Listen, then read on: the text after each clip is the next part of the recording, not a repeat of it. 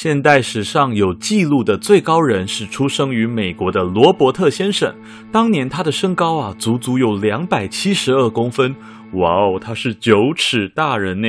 那阿加我不就是五点七七尺大人？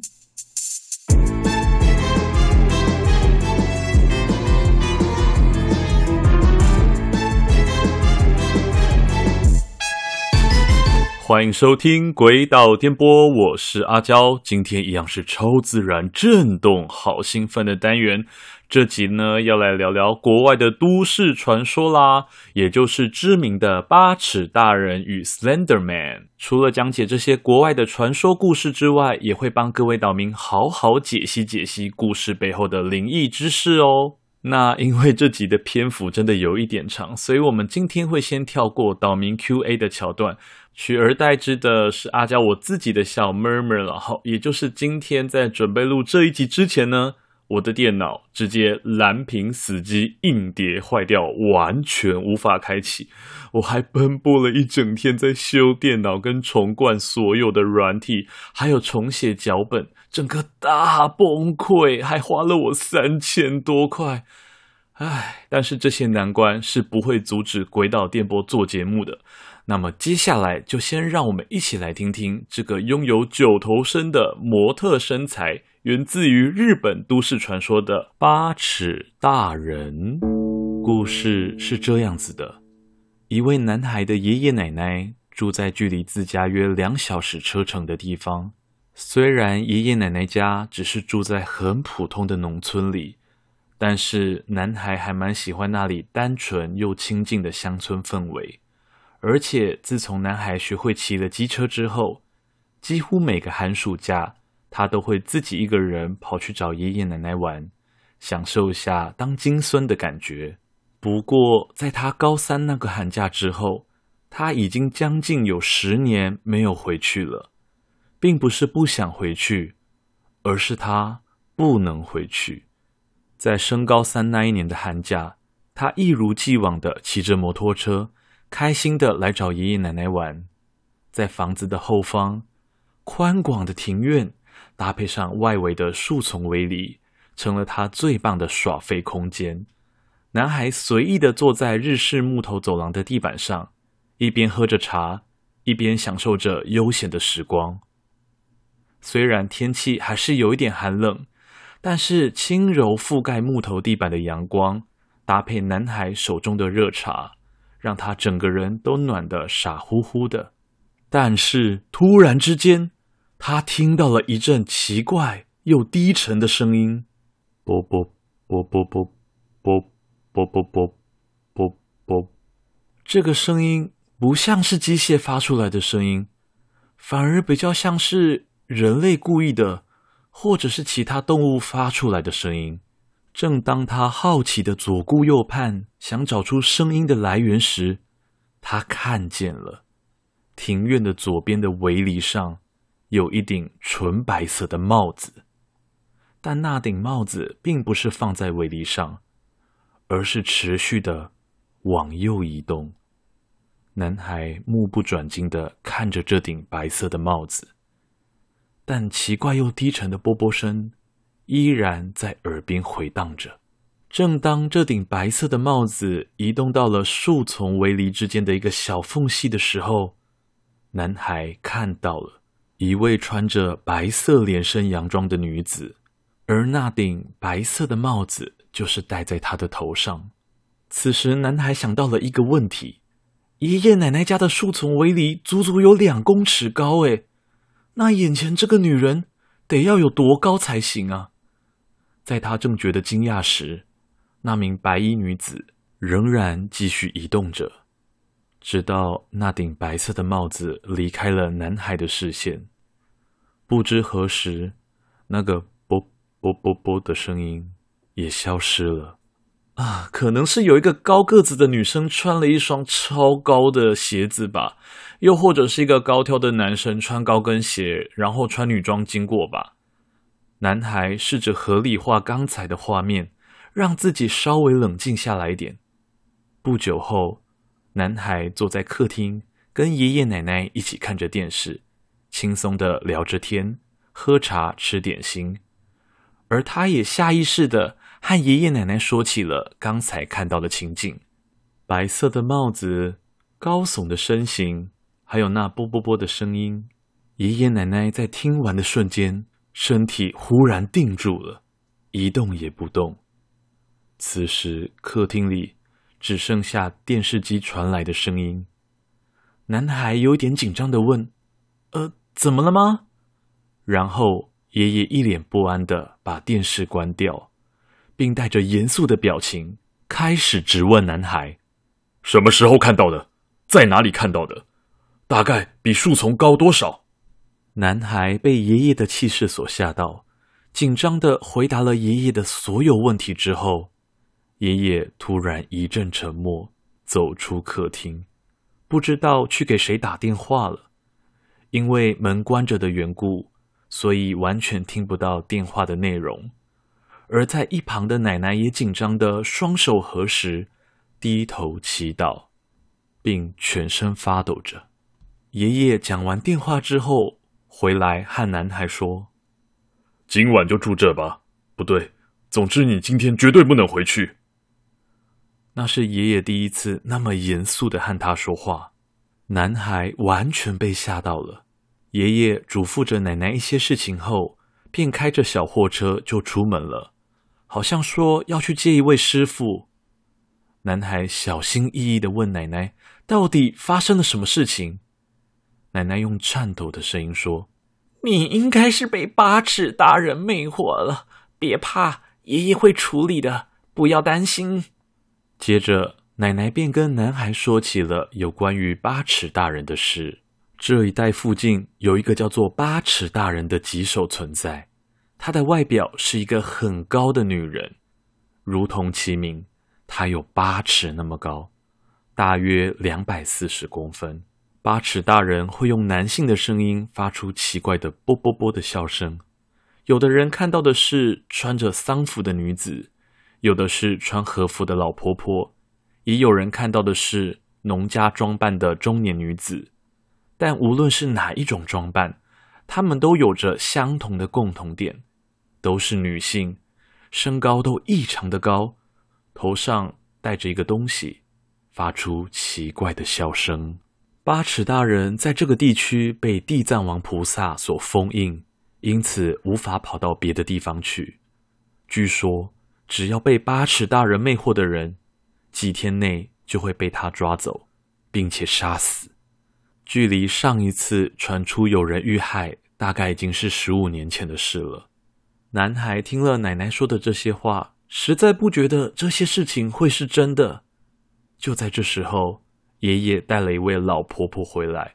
那位被称作师傅的老婆婆面色凝重的看了看眼前的男孩，并且给了男孩一张符咒，说：“看来不得了啦，你要出大事了。”师傅说完之后，便跟奶奶说了一些话，就跟着爷爷一起上了二楼，不知道在做些什么。接下来的时间里，奶奶就一直跟在男孩的身边，就连上厕所也要跟，而且厕所门还不可以完全关起来。看到了这样子的情况，男孩才开始意识到，自己似乎真的遇到了什么很可怕的东西了。不久后，男孩被叫上了二楼，进了一间房间，里面的窗户全部都用报纸粘贴了起来，非常的阴暗，并且在所有的墙壁上都贴满了符咒。房间的四个角落则各摆了一盆的盐巴，正中间有一张床，床的旁边有两个大大的木箱，一个上面放着一尊佛像，另一个上面。则是一台老旧的电视机，和一些充饥的饭团与瓶装茶水，以及不知道从哪里拿出来的两个便盆，说是想上厕所就得用这个解决。此时，爷爷双手放在了男孩的肩膀上，男孩感受到了沉重的压力。爷爷开口认真的看着他说：“天快要黑了，你听好了。”你对一下你手表和电视的时间，明天早上七点之前绝对不能从这个房间里出来。我跟奶奶在这段时间内绝对不会来叫你，也不会去跟你说话，直到明天早上七点过后，你再自己出房间，我会帮你通知家里医生。你要记住，从现在起，直到明天早上七点之前，你绝对不能出来。男孩默默的点了点头。爷爷的双手离开了他的肩膀，但是那份沉重的感觉却没有消失。此时，老师傅向我走来说道：“刚才跟你说的话，你一定要好好遵守，符咒也不要离身。发生什么事的话，就在佛像前祈祷吧。”于是，男孩开始独自一个人留在了房间里面，在紧张的氛围下。他也恍恍惚惚的睡着了。当他醒过来的时候，电视上正在播映着某一部深夜节目。看看手表，时针不偏不倚的经过了半夜一点。男孩心里想着：“哦，怎么会在一个那么讨厌的时间点醒过来啊？”突然之间。他听见了一旁的窗户传来了敲击声，那种敲击声不是被小石头碰撞到的那种声音，而是像是有人用手轻轻敲打的声音。是风造成的吗？或是真的是有人在敲呢？男孩并不清楚，但是在他的心里正在拼命的说服自己，那一定是风很大的缘故。对。一定是风，一定是风，没错。男孩喝了一口茶，想让自己稍微冷静一下。敲击声依然持续着，他还是觉得很害怕，于是就把电视的声音调得更大了，硬是让自己专注在电视上。就在这时，门口传来了爷爷的声音：“嘿。”你还好吗？害怕的话，不用硬撑也没关系哦。男孩无意识地走到了门边，突然想起爷爷说的话：“爷爷奶奶绝对不会来叫你。”这时候，爷爷的声音又从门的另外一端传来了：“怎么了？过来这边也没有关系啊。”虽然非常像爷爷的声音，但那并不是爷爷在说话。男孩虽然不知道原因。但是他总是这么觉得。正当他这样想的同时，全身起了鸡皮疙瘩，眼角余光看到角落旁的盐，发现上面的部分变成了黑色的。男孩闭着眼睛冲到了佛像前坐下，手里握着符咒，拼命的祈祷：“求求你帮帮我，求求你帮帮我。”啵啵啵啵。啵啵啵啵啵啵，他又听到了这个声音，以及窗户玻璃的敲击声。虽然他知道他没有那么高，但是脑海中还是不禁浮现八尺大人伸长了手在房子外面敲玻璃的情景。现在能做的也只剩下对着佛像祷告了。这一夜格外的漫长。不知何时，昏睡过去的他慢慢睁开了眼睛，总算是撑到了早上了。一夜未关的电视不知何时开始播放起了晨间新闻，在画面的左下角里显示的时间是七点十三分。敲打玻璃的声音和那个啵啵啵的怪声也不知在何时停止了。男孩的眼神。落在了房间其中一个角落，盆子里的盐巴好像又变得更黑了一点。为了小心起见，他确认过了自己的手表，还有电视上的时间都一样过了七点之后，才敢小心翼翼的打开了房门。一脸担心的奶奶跟那一位老师傅正站在那里。奶奶流着眼泪，一边牵着我的手下楼，说着。太好了，太好了！到一楼后，发现爸爸也来了。爷爷从外头探了进来，说：“快点上车！”一切都是如此的快速。到了庭院，发现外面停了一台不知道是谁开来的厢型车。庭院里还有几位陌生男子站在那里。厢型车是九人座，男孩坐在第二排的中间，老师傅坐在副驾驶座。刚才站在庭院里的男子也全部都上了车，九个位子全都坐满了。男孩相当于被其他八个人围在中间。此时，坐在男孩右边的一位五十岁左右的中年男子开口向男孩说道。辛苦你啦！你可能会想要偷看，不过接下来在车上你就闭上眼睛，低下头去吧。我们呐，虽然看不到，不过你应该看得到吧？在我们说可以之前，你一定要忍耐，不要张开眼睛哦。之后有爷爷开着小货车走在最前头，再来是男孩坐的这台箱型车，最后是父亲自己开着车走在最后面。一行人开得很慢，时速可能还不到二十公里。不知道过了多久之后，听到了老师傅说了一句：“这里开始就是关键了。”便开始念起了类似佛号的东西。啵啵啵啵啵啵啵啵啵，男孩又听到了那个声音，他再次握紧着老师傅给的符咒，依照吩咐闭上眼睛。低下头去，蜷缩着身体，但是出于好奇心，他还是偷瞄了一下车窗外面。映入眼帘的是巨大的白色连身洋装，八尺大人正在随着车子缓慢地移动，高于汽车的头部在外面完全看不见。然而，不晓得是不是为了要往车窗内看，外面的女子开始做出了要低头的动作。男孩无意间发出了“呃”的一声，身旁的人赶紧小声呵斥：“就叫你不要偷看！”男孩赶紧闭上眼睛，并且把手中的符咒握得更紧了。此时，开始听到了敲击玻璃的声音，车里的人全都倒抽了一口气。看来，虽然他们看不到外面那个家伙。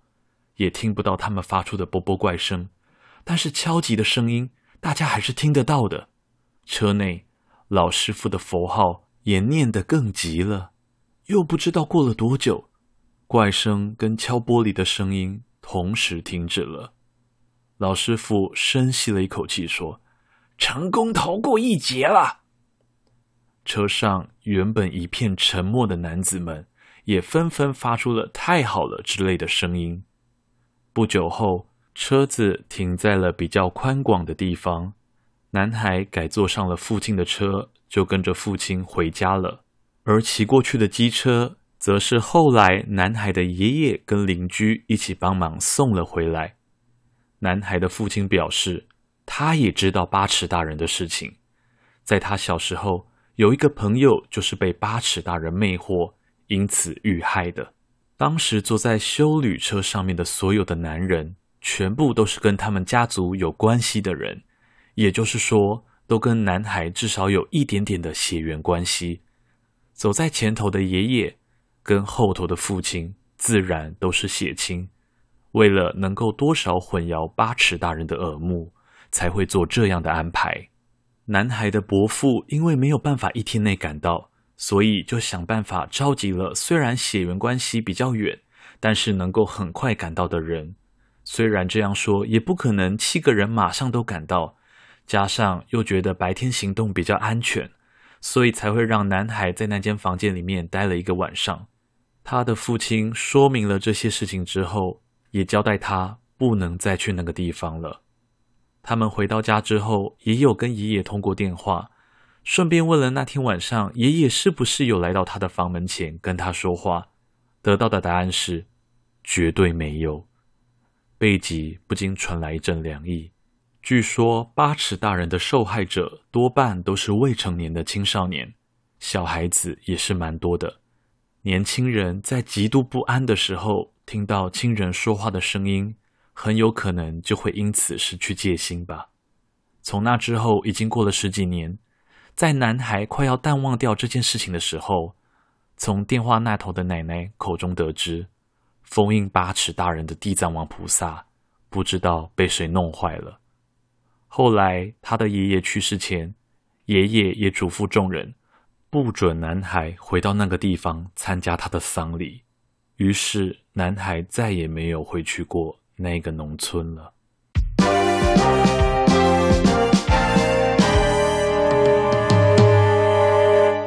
OK，故事讲完了。这个故事听起来确实很吓人哦。不过之后经过网友们的回溯追踪，八尺大人这个故事来源于日本 2CH 的网站，其实只是一名网友在2008年编造出来的一个故事，所以呢是假的啦。但是最终还是被传成了一个可怕的都市传说。还有超多的网友在文章发布后陆续表示自己也有类似的经历。好。如果这个故事是真实的，好了，阿娇我就很好奇，为什么地名位置也不讲一下呢？在日本厉害的巫师也不少啊，干嘛不要组个团去打个八尺大人副本呢？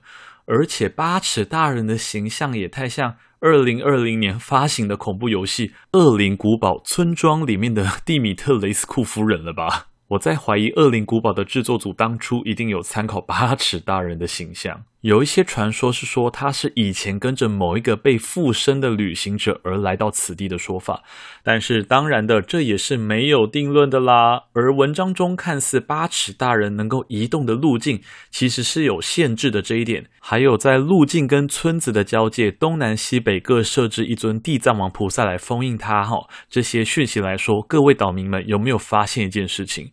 八尺大人拥有地区限制，而且通常都靠近大自然，会迷惑心智。会把人抓走，还特别喜欢小鲜肉或是老年人，拥有人类的移动形态，这不就是之前聊过的魔神仔吗？原来红衣小女孩跟八尺大人是类似的存在呢。哈，至于在故事当中，为什么村民们愿意把八尺大人留在这个村子里呢？似乎是因为当初跟邻村的人有达成协议，例如说可以有优先使用水源的使用权啊之类的。因为遭害的案子，哈。遭遇遇害的案子，大概数年到十年才有一件。也许有一些人觉得是很划算的协议，也说不定了。但是阿娇，我真的是觉得宁愿搬走，也不要一生都活在恐惧的轮回之中。至于那个啵啵啵的声音，哈，感觉应该是一种催眠术式的发动。只要听到啵啵啵的人，就会陷入八尺大人的幻境之中。所以我更相信八尺大人可能是日本山区的其中一个魔神仔所引申出来的一则都市传说故事，也跟大家分享一个大实话哈。阿娇，我当初听到这个声音的时候，真的只想到法拉利姐的那一首，就是二零一六年鬼月主打的泰国水鬼之歌《啵啵啵》啦。你们有人不知道吗？就是那个。摆个帅气的 pose pose pose pose pose pose，我是这个时代最大尾的卡斯。对，就是这一首歌，副歌就是一堆 pose pose pose 这样子。刚刚有提到八尺大人是一个巨人般的存在，很爱抓小鲜肉小孩子。诶，大家有没有发现，这种设定不就跟美国都市传说 Slender Man 瘦长人很像吗？那接下来就让阿娇我来跟大家聊聊这个时至今日仍然有人声称看到他的美国都市传说 Slender Man。二零零九年六月八日，在一个名称为 Something Awful 的网络论坛上，举办了一场超自然 PS 照大赛。主办方要求参与者使用普通的照片，并且透过 PS 技术合成成可怕的超自然灵异照片。很多参加这个比赛的用户很快就开始分享他们所合成出来的超自然灵异照片。一位 ID 名称为 Victor Surge，本名叫做 Eric Knusa 的男子发表了两张他的作品，并写上。绑架、伤害人类、喜欢孩童等关键字，在这两张黑白照片里，都出现了一位穿着黑色西装的男子，高于两公尺的身高，身形又瘦又长，纤细苍白的脸蛋上没有任何的五官，在阴暗处默默地监视着眼前的孩童们。第一张照片中是一群孩童们集体往同个方向行走的照片，画面中的孩童神情紧张、严肃地快步行走，而他们的身后出现了 Slender Man 的身影。照片的说明上写着我们不想离开，但我们也不想杀了他。他只是持续保持沉默，在他张开双臂的同时，不仅吓坏了我们，也安慰了我们。一九八三年，摄影师不详，据说已经死亡。第二张照片是一群孩童在公园玩耍开心的画面，而在后方大树旁玩耍的那群孩子们的身后，出现了高大又充满触手的 Slender Man。照片说明上写着：“这是一张存放在 Sterling 市立图书馆中的照片。值得注意的是，照片中的十四个孩童全数失踪了，而且在失踪后的一周，图书馆遭遇了大火。”因此，原照片被查收作为证据了。一九八六年，摄影师 Mary Thomas 自一九八六年六月十三日失踪。在这两张照片上传没多久后，居然有其他网友们声称，这两张照片其实是货真价实的灵异照片，因为他们在自家的门口看到了照片里面出现的 Slender Man，甚至还能瞬间移动。这些言论引起了全美国的恐慌。没想到，原本以为是个虚构的内容，居然有可能是真实存在的怪物。甚至还有越来越多的网友上传了他们在森林、野外，或者是靠近郊外的住宅区目击到 Slender Man 的影片或照片。有一些自称曾经被 Slender Man 跟踪过的网友们，甚至表示，被 Slender Man 监视的时候，会感觉到头痛、晕眩、流鼻血。精神涣散等等，他们称之为 Slender Disease 瘦长病。于是，越来越多人相信 Slender Man 的存在。直到二零一四年，悲剧发生了。在美国的威斯康星州，两名年仅十二岁的小女孩摩根和艾妮莎，为了成为 Slender Man 的信徒，谋划了几个月后，决定谋杀自己同年龄的好友佩顿。将他的灵魂献祭给 Slender Man。他们趁着为摩根举办生日派对的隔天，把受邀参加一同前来的佩顿带到了森林里，并趁其不注意，两人拿起准备好的尖刀，向佩顿身上刺了十九刀，并将他弃置于森林之中。幸好最后佩顿靠着坚强的意志力，爬到了公路上，成功获救。这两名女孩也被指控一级蓄意杀人未遂。在调查案件的过程中，两人纷纷表示，一切都是 Slender Man 指使他们的。他们坚信 Slender Man 真实存在，还要他们两人献祭孩童的灵魂，以表忠诚。只要献祭了灵魂，就能成为 Slender Man 的仆人。还可以住进隐藏在森林里的大房子里。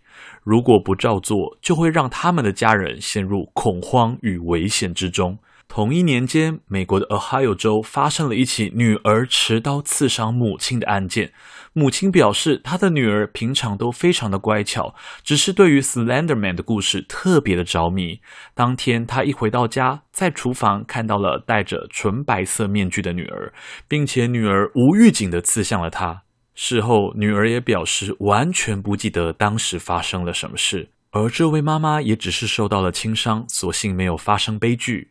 同年的九月，在美国的佛罗里达州，一名叫做莉莉的女孩在看完一系列的 Slender Man 的资料后，纵火烧了自己的家，并且同样的在事后也完全不记得发生了什么事。在这一连串因为 Slender Man 而造成的悲剧发生之后，当初上传那两张照片的 Eric Knudsen 出面澄清了。他说，当初他 PS 照片的理念是借由创造勉强让人理解的某样东西，来引发大众的不安与恐惧，就如同恐怖谷的理论一样。本来以为只是参加一个 P 图大赛，做一个假的东西，没想到居然造成了那么多民众的恐慌，甚至引发了各种蓄意谋杀的案件。他真的感觉到非常的抱歉。而这位创造出 Slender Man 的男子，现在依然活得好好的。Slender Man 的后续也出了非常多相关的游戏和电影，甚至还有人在动漫展上面 cosplay Slender Man，到底是多么炫耀自己纤细的身材？